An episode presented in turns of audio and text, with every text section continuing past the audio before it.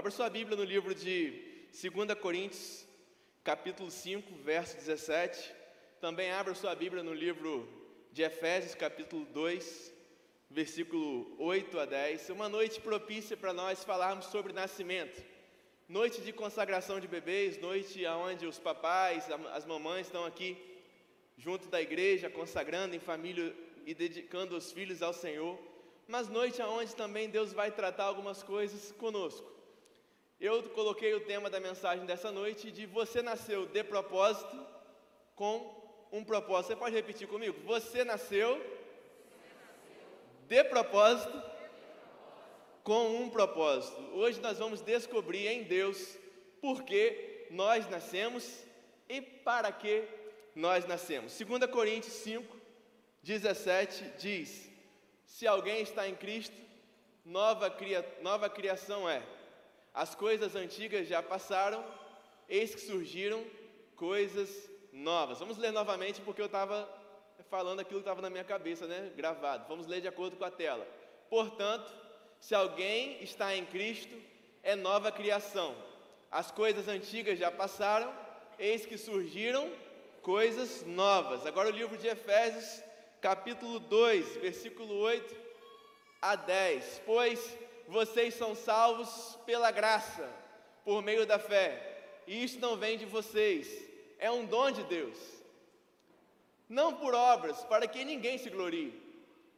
Porque somos criação de Deus, realizada em Cristo Jesus, para fazermos boas obras, as quais Deus preparou antes para nós as praticarmos. Deus não nos concede Sua graça depois de crermos. Eu queria destacar aqui hoje alguns conceitos teológicos, como a regeneração. Deus não nos, não nos concede a graça depois de crermos. A graça que Deus nos dá, ela foi nos concedida antes, antes, pois pela graça é que sois salvos. Nós somos salvos pela graça que já havia sido concedida a cada um de nós. O texto afirma que nós não podemos nos vangloriar de nada a respeito da nossa salvação, porque a nossa salvação não vem de nós, é um dom de Deus. Nós lemos também que aquele que está em Cristo, nova criatura é. As coisas velhas se passaram. Então, você nasceu de propósito com um propósito. Você nasceu por uma obra de Deus. Você nasceu por uma realização de Deus, de propósito, com um propósito. Eu preciso deixar isso bem claro nessa noite, essa mensagem vai ser bem rápida, para que a gente consiga entender uma coisa: nós somos em Cristo novas criaturas. É verdade que alguns de nós aqui já experimentamos o, o cenário de nascimento, outros ainda não experimentaram o, o cenário né, na sua vida do novo nascimento. E eu quero falar com você, você que já nasceu de novo, e você que ainda não teve uma experiência né, com a graça, com a redenção do nosso Senhor Jesus. Deus não nos concede a sua graça depois de crermos. Em Cristo, ela está disponível enquanto ainda somos pecadores, pecadores rebeldes, a fim de que possamos crer. O texto afirma que a gente não pode se vangloriar disso, porque isso vem de Deus. Para Wayne Gruden, Wayne Gruden, né, um, um grande teólogo que é, teologizou a teologia sistemática algumas coisas bem interessantes e o fator regeneração para Wayne Gruden. A regeneração é um ato secreto de Deus, pelo qual ele nos concede nova vida espiritual. Isso às vezes é chamado de nascer de novo. Ele segue: essa regeneração tem que produzir resultados na vida. A regeneração que Cristo faz em nós nascer de novo, tem que produzir resultados em nós. Ou seja, se você era uma criatura e agora você é uma nova criatura, isso precisa fazer com que coisas novas aconteçam na minha vida e na sua vida, ok? Um cristão, uma pessoa que foi alcançado pela graça, uma pessoa que foi alcançada pela regeneração, irá se abster de um padrão de vida de pecado contínuo, irá amar seu irmão, irá vencer as tentações, irá fazer com é, essas coisas, né? Irá renunciar à sua própria vida, seu próprio amor a Jesus, irá se arrepender dos seus pecados, tudo isso comprovará que ela é uma nova criatura. E eu queria chegar aqui num ponto crucial, num ponto onde a gente vai começar a aplicar. Uma nova criatura precisa ter atitudes de uma nova criatura. Um novo nascimento precisa fazer com que aquele novo nascimento ele seja evidenciado. E como a gente vai entender isso de forma bem prática? Usando como exemplo as nossas próprias crianças que foram consagradas aqui no altar, né? aqui no, no nosso, no nosso, diante da igreja, no nosso palco. Uma criança que chega, muda ou não muda a realidade da sua casa, da sua vida? Sim ou não, gente? Um novo nascimento mudou a sua realidade, Marcelo? Porque o meu, meus irmãos, mudou muito.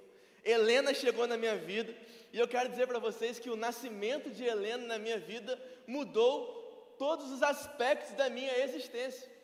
E eu vou usar o exemplo dos meus irmãos que consagraram os filhos aqui, o exemplo da chegada da minha filha para dizer para você: é impossível haver um novo nascimento sem que haja uma total mudança, uma total transformação. Helena mudou tudo na minha vida. Ela mudou, por exemplo, é, a minha vida financeira. Já é outra vida, né? Toda a... Vocês estão rindo, né, irmão? Oferta minha vida, brincadeira. É, é impressionante como ela mudou a estrutura, por exemplo, da minha casa. Para a chegada de Helena, eu precisei fazer obra na minha casa, porque eu só tinha um quarto em casa e falei: onde que eu vou colocar essa menina? No meu quarto não pode, né? vai ter que ficar no quartinho dela. E agora ela está onde? No meu quarto. Mas eu fiz o quartinho dela lá. Tá tudo bem. A, a, chegada de Helena mudou, por exemplo, o meu sono, irmãos. O meu sono não é mais o mesmo. Dizem as mais línguas que eu até emagreci. A única vantagem de não dormir é que a gente não dorme e fica, gasta mais energia andando, né, com o neném no colo, para lá e para cá e tal, e aí faz um carro de noite. Helena mudou a minha vida em todos os sentidos, minhas noites de sonos, minhas emoções, quando ela fica doente, quando ela não dorme, quando ela acorda e, e, tudo mais, se ela vai comer, se ela não vai comer, se ela vai fazer cocô, se ela não vai fazer cocô. Gente, criança muda a vida da gente, não muda? O novo nascimento muda, a nossa vida não muda. E a minha pergunta para você nessa noite é: o que o novo nascimento que já, existe, que já teve na sua vida, o novo nascimento que você já viveu, ou o novo nascimento que você viveu, vive, vê na vida de outra pessoa, transformou a realidade à sua volta. O que o nascimento, é, um, novo nascimento, um encontro com Jesus, a regeneração na sua vida, transformou de mudança na vida daqueles que estão à sua volta. Porque se você chegou até aqui entendendo o, o, o contexto teológico que a gente leu, porque se alguém está em Cristo, nova criatura é. Então, se alguém está em Cristo, ela não pode ser mais uma antiga criatura como ela era, agora ela é uma nova criatura, um novo nascimento. Então, se você entendeu que pela graça sois salvos por, por meio da fé, isso não é por causa da gente, é um dom de Deus. Se você entendeu isso, você vai entender que se você quer ter uma vida cristã, se você quer ser chamado como um filho de Deus, se você quer ser alguém que é chamado como uma pessoa que teve um novo nascimento, coisas que eram da antiga vida não podem mais fazer parte da sua nova vida. Irmão, eu posso querer dormir uma noite inteira? Sim ou não? É, para vocês é fácil falar de mim, né? E por que, que você quer ser chamado como filho de Deus e quer ter ainda hábitos como aqueles de antigamente? Por que, que você quer ser chamado de cristão, andar como cristão, falar como cristão, mas ainda carregar na sua vida coisas que são da outra natureza, da outra vida? O novo nascimento tem que mudar a realidade à sua volta. Se a realidade à sua volta ainda não mudou, será que talvez ainda não houve um novo nascimento? Deus vai apertar um bocadinho a gente aqui. Porque nós estamos vivendo um ano do avivamento. Na verdade, nós estamos encerrando um ano de avivamento. Nós começamos esse ano falando muito sobre avivamento, estamos orando, buscando, mas talvez você passou esse ano todo ouvindo, praticando, sabe, mas ainda não, não conseguiu deixar coisas que deveria ter deixado. Talvez você foi ministrado por mensagens incríveis na célula, aqui no prédio, sabe? na, na, no seu cotidiano pelo Senhor através da sua leitura da palavra, mas ainda não conseguiu deixar. E a minha pergunta é: se você ainda não mudou, será que, que você ainda precisa experimentar um novo nascimento? É verdade, irmão, que nós precisamos agora respirar um cadinho, porque eu sei que você está um pouco tenso. É verdade que a gente agora precisa parar e pensar? De que forma? De que forma nós podemos, então, entender o propósito pelo qual nós nascemos? Você nasceu de propósito. Você nasceu com um propósito. E se você nasceu de propósito, nós precisamos voltar para o texto e trazer algumas coisas e aplicá-las na nossa vida. E de fato tomar uma atitude de transformação. Não existe forma da minha vida voltar a ser como era, porque houve um novo nascimento na minha vida. Não existe forma da minha vida retroceder, de forma alguma. Mas porque, agora eu quero jogar bem limpo com você, na nossa vida, no nosso cristianismo, dia após dia, a gente fica flertando com coisas que não deveríamos flertar, coisas que são da outra natureza, coisas que são da outra vida, coisas que são do passado, coisas que não existem mais. Então eu queria destacar aqui apenas dois pontinhos, para a gente, a partir da palavra de Deus, assumir essa nova identidade de filhos de Deus, assumir esse, essa nova vida. A primeira coisa que eu quero destacar junto com os irmãos aqui, está no livro de 2 Coríntios 5,17. Portanto, se alguém está em Cristo, nova criatura, é você nasceu de propósito. É preciso assumir uma nova identidade. E eu quero ler um texto que um, um escritor chamado Eric Hoffer, Hoffer disse. E ele disse o seguinte: para sermos diferentes do que somos, precisamos ter consciência do que somos. Você é filho de Deus? Você tem convicção da sua nova vida em Jesus e o que isso representa? Para sermos diferentes do que somos, precisamos ter consciência de quem somos, do que somos, da nossa identidade de Deus, em Deus. Saber quem somos em Deus revela que conhecemos nossa identidade dele, nele. Somos filhos amados, protegidos e ansiados por Deus. O Pai tem prazer em nós, assim como nós temos, nós pais temos prazer em ver o desenvolvimento dos nossos filhos, em ver cada passo, cada sorriso, sabe, em ver cada avanço que eles têm. Deus tem prazer em nós. Nós somos filhos de Deus.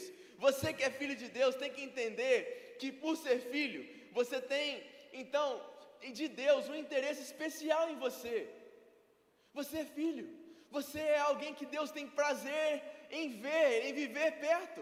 Sabe, Deus conhece você, Deus planejou você, Deus sonhou com você em cada detalhe. Sabe, existem coisas na sua vida que foram projetadas por Deus, a cor dos seus olhos, a cor do seu cabelo, o seu tamanho, a sua altura, sabe, o, o, a, a, o tom da sua voz, se é mais agudo, se é mais grosso, se é alto, se é baixo, sabe? Deus sonhou com você, com o seu sorriso, com o seu temperamento. Você é alguém que Deus planejou.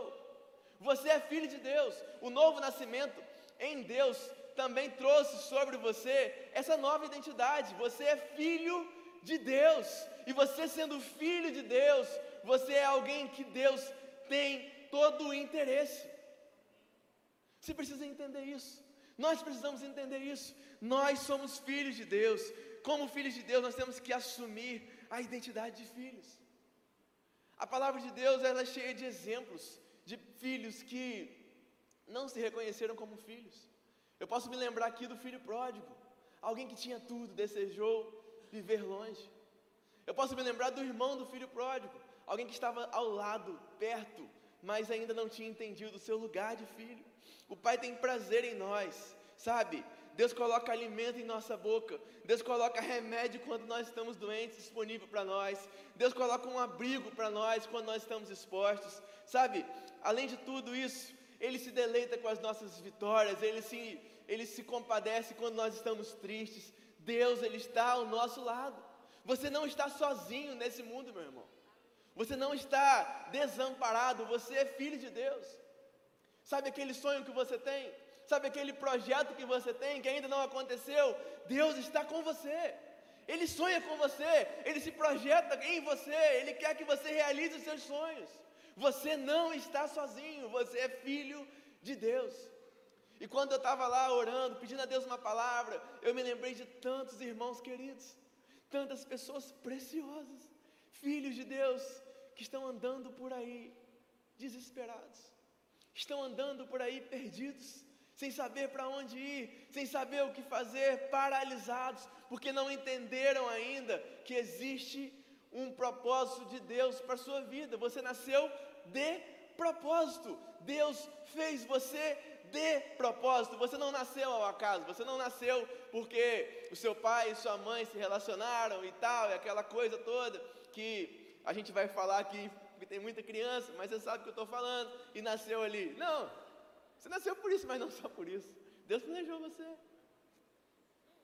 Deus sabe quem você é. Se você chegar em casa, sem lembrar de nada que eu falei aqui, você lembra disso? É porque tem isso, né? Os irmãos, quem, quem lembra o texto de domingo de manhã aqui? Levanta a mão. Ixi. Lembra do de hoje, pelo menos. Para quando o pastor de domingo perguntar. né? Você é alguém que Deus planejou. É importante saber que você é amado pelo Senhor. Quando se entende que você foi planejado, já não existe mais espaço para insegurança, medo. Já não existe lugar para incerteza. Já não existe mais lugar sobre falta de expectativa. Você tem um pai, um pai que cuida de você. Você tem alguém que está tá doido para festejar com você. Alguém que está doido para sair na rua, forma de figura de linguagem, óbvio, correndo do seu lado, festejando, sabe? Assim como você comemorou o título do Flamengo, sabe? Eu, eu penso que Deus está lá com a gente, cara, que vitória maravilhosa! Uau, você conseguiu, você avançou! Gente, eu fiquei muito feliz. Primeira vez que eu vi a minha filha dando risada. Eu sei que ela não estava dando risada para mim, eu sei que era um reflexo, mas eu falei, ah, uma risada para mim. Que alegria! Que maravilha! Sabe? Agora ela fica, eu fico, tá falando meu nome. Ela fica, eu, eu é Daniel. ela já fala meu nome com dois meses. Minha filha, eu falei. O dia que minha filha nascesse seria assim, um evento é, diferente na humanidade, né? Nasceu minha filha, nasceu Helena. Então ela já, ela já fala meu nome com dois meses. El, é El, é isso mesmo. El, Daniel, tal, tá perto. Porque eu me alegro com minha filha. Deus se alegra com você com as coisas mais simples, sabe?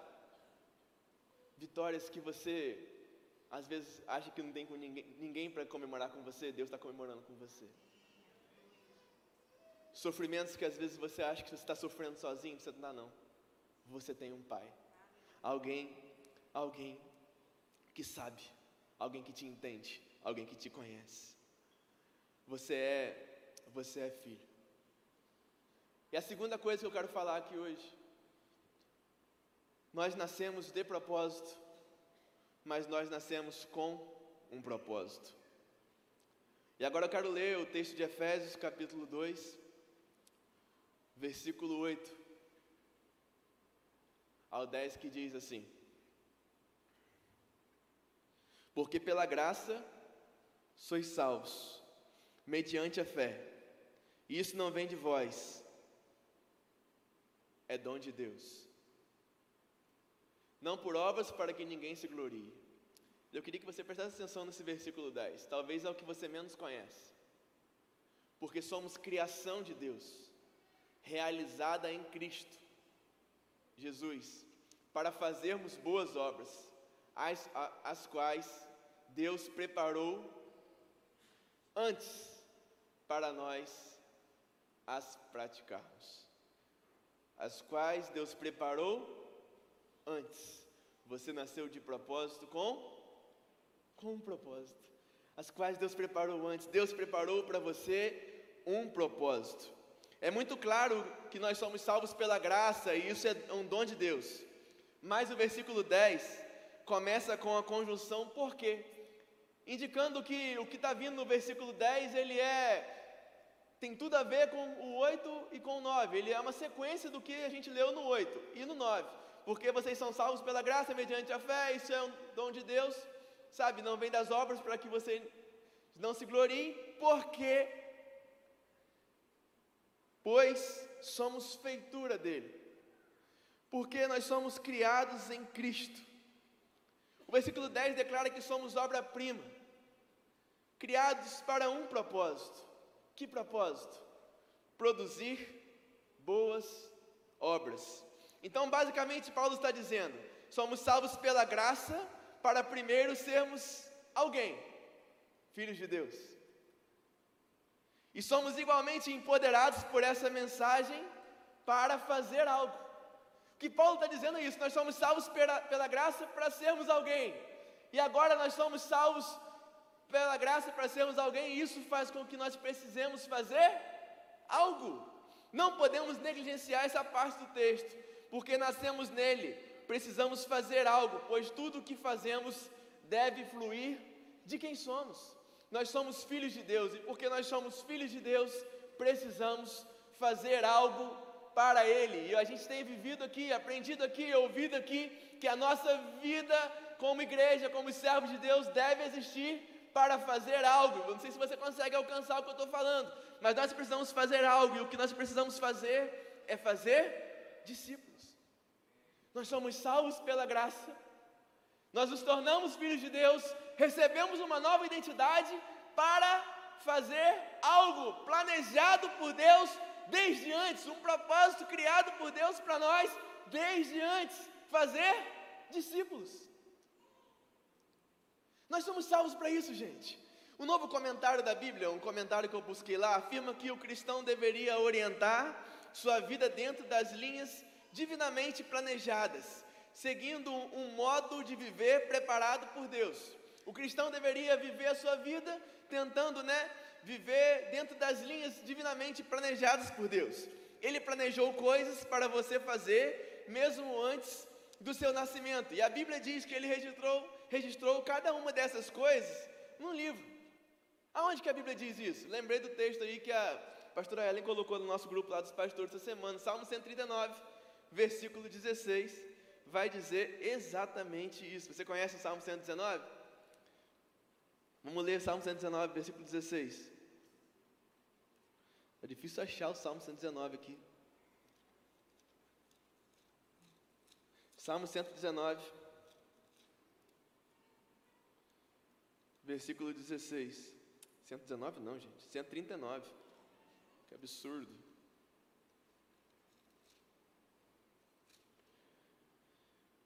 Os teus olhos me viram a substância ainda informe, e no teu livro foram escritos todos os meus dias, cada um deles escrito e determinado quando nenhum deles havia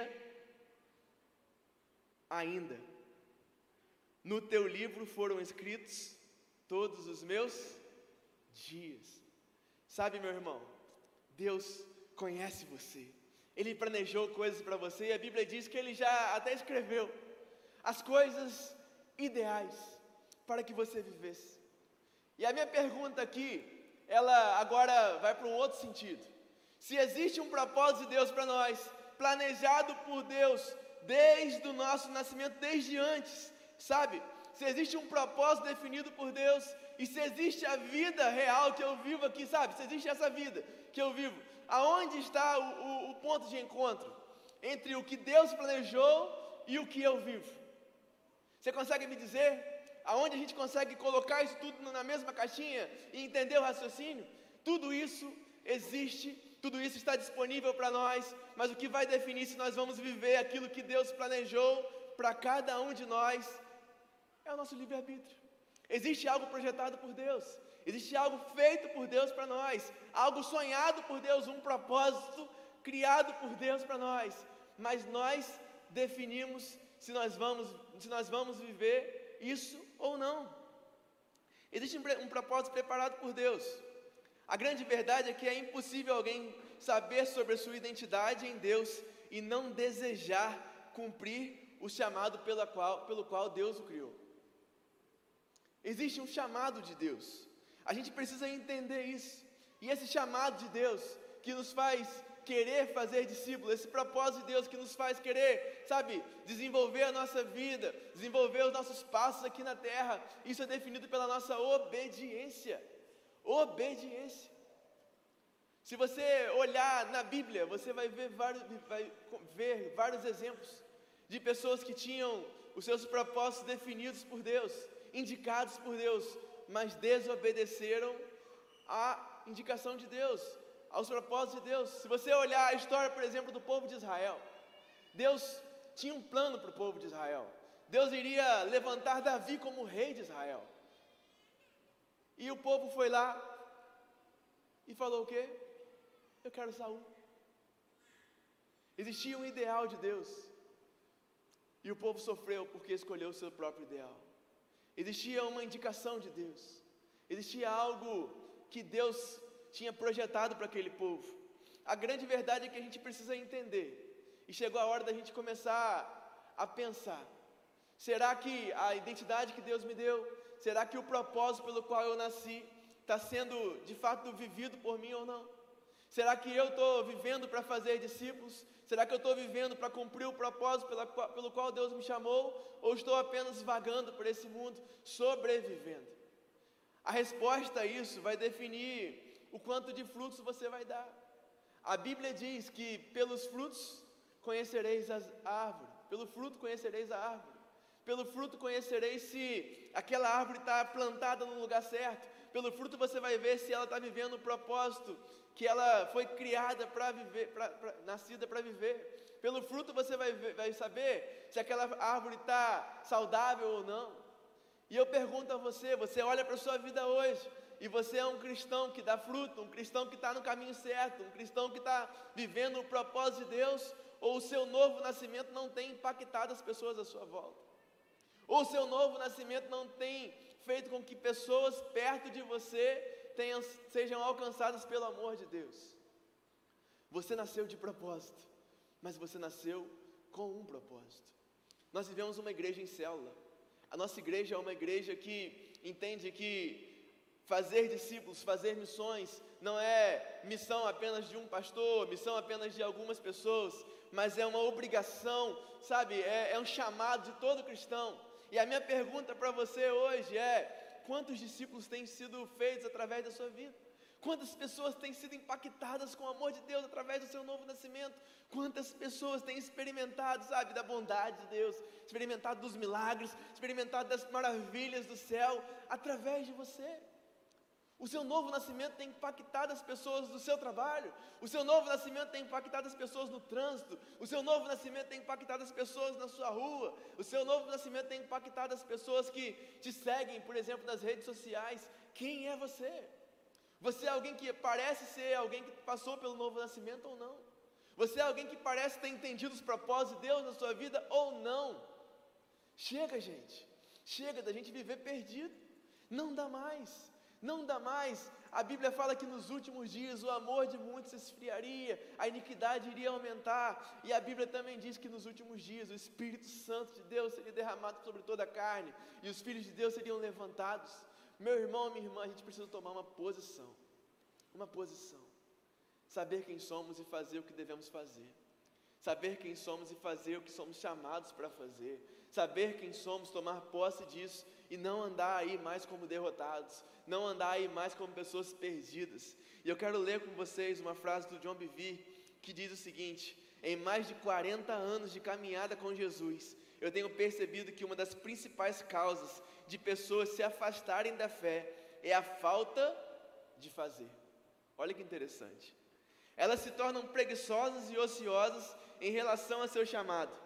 E antes que percebam, encontram-se em embriaguez complacente, imoralidade ou entregues a interesses que as atraem ao estilo de vida do mundo. elas perdem a sua força espiritual. E aqui está a conclusão: aquilo que fazemos nos fortalece. Esse autor, pastor, observou muitos cristãos, muitas pessoas por muitos anos. E a conclusão que ele chega é que as pessoas que não fazem, as pessoas que são preguiçosas, as pessoas que não se mobilizam para trabalhar para Jesus, para fazer discípulos, para servir a Jesus, são as pessoas que facilmente vão se enfraquecer, esfriar, voltar a ter comportamentos como o comportamento do mundo e se afastar do Evangelho. E a conclusão que ele chega é: aquilo que nós fazemos é o que nos fortalece. Um dia eu estava, assim, né, distraído, vou botar essa palavra, e eu fui para a praia. Era um dia assim, era um dia atípico, era um feriado, e eu chamei alguns amigos para ir para a praia. E um amigo meu entrou no meu carro, ele, ele é muito mais novo da fé do que eu. Eu já contei essa história várias vezes, no CCM, por exemplo. Talvez você já tenha ouvido. E esse cara, ele é, é alguém que está começando a caminhada há muito menos tempo, né? e agora ele está desenvolvendo. E naquele dia, gente, eu confesso para vocês que eu só queria ir para a praia. Tem quando você acorda e fala assim: eu não quero fazer nada, eu quero ir para a praia. Não sei se acontece com você. Comigo é todo dia, brincadeira. É, acontece sempre, né? Principalmente quando está calor. E eu acordei aquele dia e falei: vou para a praia. Botei a roupa, né? A roupa de praia e tal. E Suelen, a Helena não tinha nascido ainda, né? E Suelen estava comigo. Era muito mais fácil, abre parênteses. Sair rápido assim, né? Agora tem que arrumar mala, confusão. tá rindo, Érica? Tem três, né? E assim, acorda e vai, né? E eu fui. E engraçado que eu nem orei. Ó, oh, pastor, você nem orou? É, não orei não. Não li a Bíblia, eu só queria ir para a praia. Lá eu ia orar. Chega lá, ora na frente do mar, lá na frente lá. Eu... Gente, não é brincadeira não. Entrou esse amigo meu, com a sua esposa, no meu carro, no banco de trás. E eu, e aí, rapaz, e tal, vamos pra praia, e tal, aquela coisa, né? Do nada, o cara me puxa a Bíblia dentro do carro e abre. Vou fazer meu devocional. Eu falei, fala sério. Ele, pô, todo dia de manhã, né? Eu, não posso deixar de fazer porque eu vou pra praia. Eu falei, falei lê alto, lê alto que eu quero fazer com você. Orgulhoso, né? E leu a Bíblia para mim, ministrou a minha vida. E a verdade, gente, é que eu fiquei morrendo de vergonha de Deus aquele dia. E agora eu estou com mais vergonha ainda, que vocês sabem disso. Mas sabe, facilmente a gente se distrai. Facilmente a gente perde. Facilmente coisas que eram preciosas para nós vão perdendo, vão se indo. E quando você percebe, quando você percebe, você perdeu sua força espiritual. Quando você percebe a identidade de filho já não faz tanto sentido mais para você. Quando você percebe, você não sabe mais que nasceu de propósito e com um propósito. Talvez você tenha chegado aqui hoje convidado por alguém para ver uma consagração. Talvez você tenha vindo porque você sempre vem. Talvez você não saiba nem porque que você veio, está só aqui. Mas Deus sabe porque você veio. Na verdade, todo o interesse do Pai por você está aqui nesse lugar. E talvez seja a hora de vocês, de nós, né? Acertarmos as contas com o Senhor e voltarmos para o prumo do propósito de Deus para a nossa vida. Eu não sei quais são as suas expectativas para o final desse ano e para o próximo ano. Eu sei que Deus tem gerado uma inquietação no meu coração e eu quero confessar mais uma coisa a vocês. Deus tem gerado uma inquietação no meu coração porque eu sei que eu nasci com um propósito. Eu sei que Deus tem algo para fazer através de mim. Eu sei que Deus tem algo e tem pessoas que precisam da minha movimentação, do meu fazer, sabe? Eu sei que Deus tem algo e eu preciso tomar posse disso e, e partir para cima. E Deus tem gerado uma inquietação no meu coração, sabe? Às vezes eu fico assim, Senhor, eu tenho que fazer isso, eu tenho que fazer aquilo, sabe? Eu fico, fico num, numa aflição, em oração, pedindo a Deus. E quando eu estava nesses dias pedindo a Deus uma, uma resposta, uma direção, Deus me levou a um texto de um livro. Eu queria ler ele com vocês, na verdade eu queria orar esse texto junto com vocês. É um texto que eu li de forma despretensiosa, assim, peguei um livro na, na, no meu armário que eu nunca tinha lido e que eu nunca ia ler, eu acho, abri aquele livro e caiu ali, e eu fiquei lendo aquele texto, remoendo aquilo, e o texto diz o seguinte: Em algum momento da sua caminhada, se você decidiu tomar posse da sua identidade em Deus, você precisará declarar: Senhor, eu dou graças pelo que tu tens feito. Só dou graças pela tua história na minha vida. Mas eu estou profundamente ansioso pelo que tu podes fazer. Sou grato, pois reconstruíste as ruínas do passado, me alcançaste com grande amor. Pelo que fizeste em minha igreja, em minha cidade, em minha vida. Mas tu não és o Deus de limitação e da falta. Anseio pelo que tu podes fazer. Abra, Senhor, os céus sobre essa cidade, abra os céus sobre as igrejas, sobre as escolas, famílias e as famílias deste lugar. Senhor, eu eu dou graças pelo que o Senhor já fez na minha vida. Eu queria que você orasse comigo isso. Porque no nosso coração a gente precisa ter uma ansiedade, sabe? Um anseio, um desejo pelaquilo que Ele pode fazer. Nós não podemos ficar paralisados, sabe? Vivendo daquilo que Ele já fez. O povo de Israel viveu algo muito interessante. Eu concluo com essa, com essa parte, com essa citação desse texto. O povo de Israel viveu algo muito interessante. Você vai encontrar essa história no livro de Esdras. O povo de Israel viveu algo incrível. Quando eles foram reconstruir o templo, teve um momento da história que, que foi assim, foi algo espetacular. Existia, existia muita alegria porque eles estavam reconstruindo o templo de Salomão, aquele templo que teve grande glória. Mas existia também, para aqueles que eram mais velhos, uma grande tristeza, porque eles sabiam que eles estavam reconstruindo aquele templo, mas sabiam que nessa nova, nessa nova construção, nessa reconstrução do templo, não existiria a mesma glória, não existiria a, o mesmo, sabe, a mesma riqueza, a mesma beleza daquele primeiro templo. E eles se lembraram daquele tempo onde o povo de Israel vivia em grande bonança, onde o povo de Israel vivia em grande fartura, onde o povo de Israel tinha o domínio.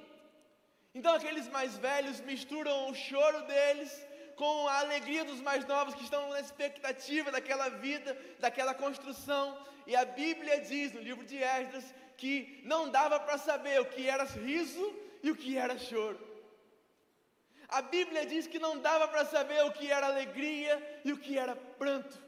Aqueles caras mais velhos, sabe, aqueles anciãos, estavam vendo, sabe, algo maravilhoso, a, a reconstrução. Mas eles olhavam para trás e falavam: Ah, olha o que a gente perdeu. Está sendo legal, mas olha o que a gente perdeu.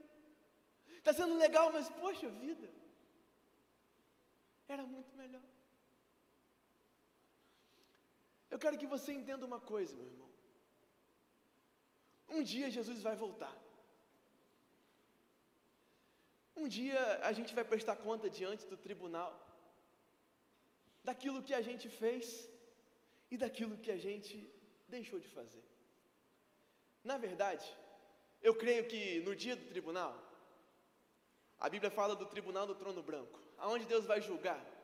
O padrão de Deus não vai ser aquilo que a gente fez. Ah, você fez isso muito bom, você fez isso. Na verdade, no dia desse tribunal, eu creio que diante de Deus, diante de Deus, diante de nós, Ele vai colocar o propósito dele aqui e o que eu fiz aqui. E Ele vai nos julgar de acordo com o propósito que Ele tinha preparado para mim. Ele vai colocar, ele vai dizer: Você foi bem aqui, você deixou de fazer isso aqui, você deixou de fazer isso aqui. Eu quero que você ore comigo agora. Acabou meu tempo.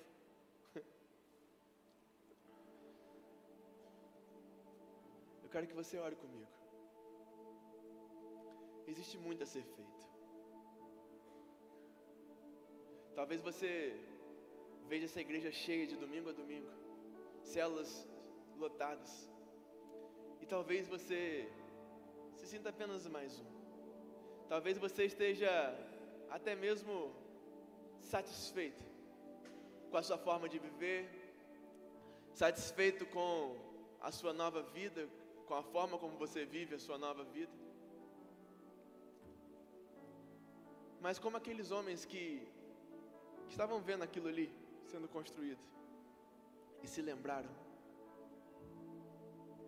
Talvez seja a hora de você agora Talvez seja a hora de você olhar lá para trás. Para o sentimento que houve no seu coração no dia que você conheceu o amor de Deus. Para o sentimento que houve no seu coração, para a alegria que teve no seu coração no dia que você teve um encontro com o amor do Senhor.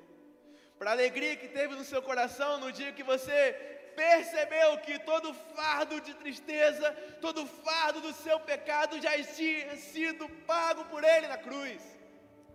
No dia que você entendeu que o amor dele te alcançaria, que o amor dele era suficiente para você, e a Bíblia fala: vocês são salvos pela graça, por meio da fé, e você creu, e aquilo te encheu, aquilo te, te pegou, sabe? Aquilo te alegrou, aquilo transformou a sua vida, mas com o passar dos dias, com o passar dos anos, com o passar dos momentos, você foi perdendo a sua identidade, perdendo a alegria, perdendo, sabe, a paixão, o zelo pela palavra, a paixão, o zelo, sabe, pelo, pelas coisas do Senhor, perdendo a paixão pelas almas perdidas, perdendo a paixão pelo chamado que Ele tinha na sua vida e hoje você não sabe nem quem você é mais.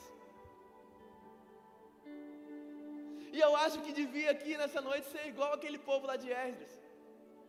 Uma mistura de alegria e pranto aqueles que estão vivendo o novo nascimento cheios de alegria, aqueles que, que não têm ainda, não tinham tido um encontro com o Senhor, sabe, sendo alcançados pelo Senhor, vidas sendo transformadas pelo Senhor, e aqueles que estavam, sabe, relembrando, agora chorando diante de Deus, dizendo: Senhor, perdoa-me, eu estou aqui relembrando, mas eu digo para o Senhor: Maranata, a hora vem sobre mim, Senhor, por favor, transforma a minha vida e faz de novo aquilo que só tu podes fazer.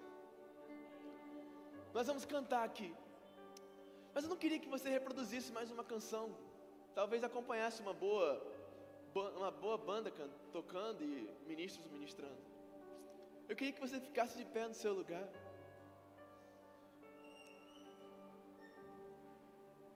E orasse ao Senhor. Eu queria mesmo. Na verdade eu quero, né? Não queria. Eu quero que você tenha um tempo com o Pai. Você nasceu de propósito. Chega de andar derrotado por aí. Você nasceu com um propósito. Chega, chega de, de viver, sabe, apenas para se alimentar de coisas que vão encher o seu paladar, mas te enfraquecer. Nós somos aquilo que fazemos.